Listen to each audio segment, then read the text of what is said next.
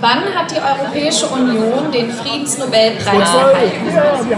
A. 2012, B. 2013. Haben wir zusammen studiert. Haben wir zusammen Ja. studiert, deshalb wissen wir das. Ja, genau.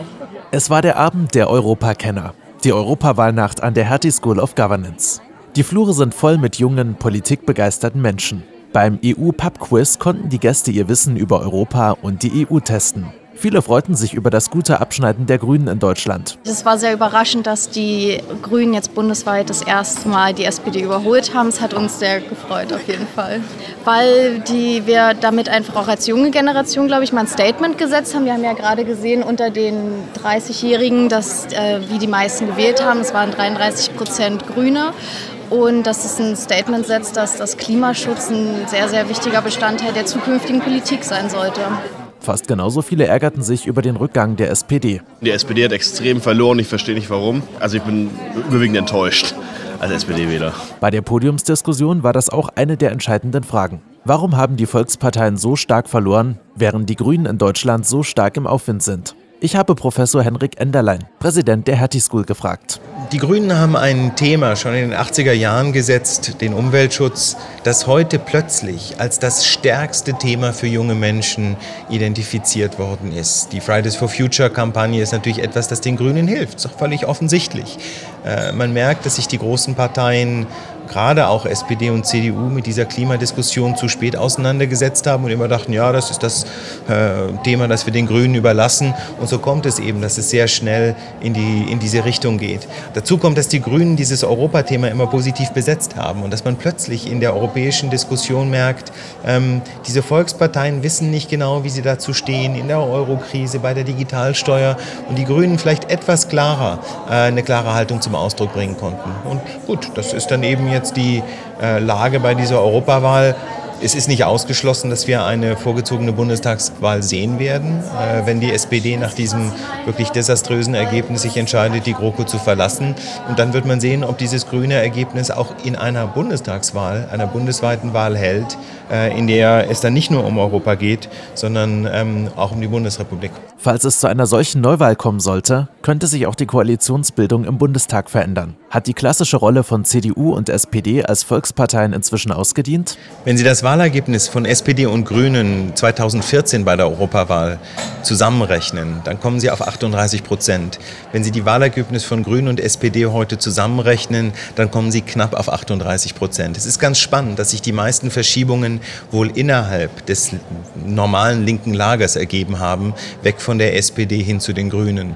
Und das hat eben viel damit zu tun, dass die Grünen äh, gerade bei diesem Europathema punkten konnten und die SPD intern eine gewisse Spaltung verspürt, äh, wie man sich zu den wichtigen Themen der Zeit positioniert. Bei der CDU ist das ganz ähnlich. Äh, es ist immer die Frage, wie jung ist diese Partei, wie gut kommt sie noch bei jüngeren Menschen an, wofür steht sie eigentlich. Äh, äh, dieser YouTube-Film der letzten Tage hat natürlich auch das nochmal sehr offengelegt. Und wir merken bei dieser Europawahl auch, dass die anderen Parteien 13 Prozent geholt haben.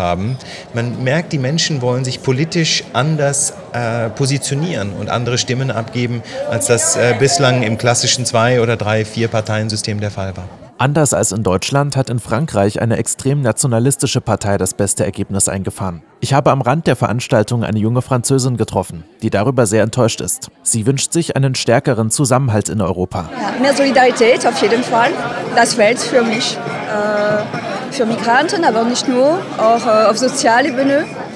Äh, ich denke, das ist äh, ganz schwer, äh, dass äh, wir haben eine so Sozialkompetition äh, zwischen Ländern. Das geht gar nicht. Die AfD hat im Vergleich zu ihrem französischen Pendant einen deutlich niedrigeren Wert erzielt. Auch in anderen Ländern waren die nationalistischen Parteien stärker vertreten. Ich habe Professor Enderlein gefragt, warum das so ist. Es ist eine deutsche Ausnahme, auf die wir sehr, stolz sein können, äh, dass sich hier in Deutschland eine rechtsextreme Partei äh, nie wirklich so entwickeln kann, wie das in manchen anderen Ländern der Fall ist.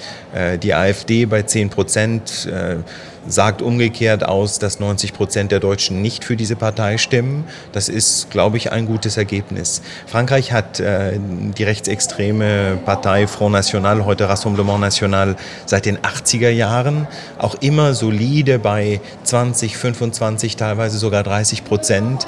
Äh, der Front National ist einfach Teil des politischen Spektrums in Frankreich geworden als eine klassische Partei. Äh, dort gibt es aber auch keine normale konservative Partei mehr. Insofern muss man da den Unterschied erkennen. Deutschland hat die CDU, die diesen äh, Mitte-Rechts-Flügel äh, ganz gut abdeckt, sich unter Angela Merkel sicherlich auch noch stärker in die Mitte, manche sagen ja sogar in die Sozialdemokratie entwickelt hat. Die AfD ist mit 10 Prozent unter Kontrolle geblieben.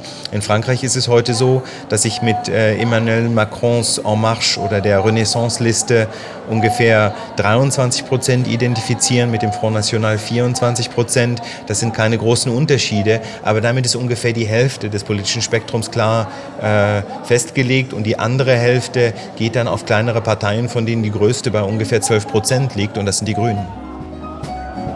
Nach der Diskussion auf dem Podium ging die Diskussion unter den Gästen weiter.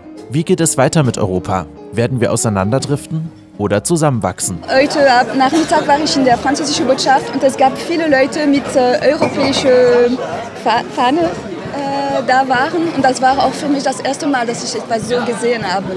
Das gibt mir Hoffnung. Das war ein Podcastbeitrag von Kurt Waschitzki für die gemeinnützige Hertie-Stiftung.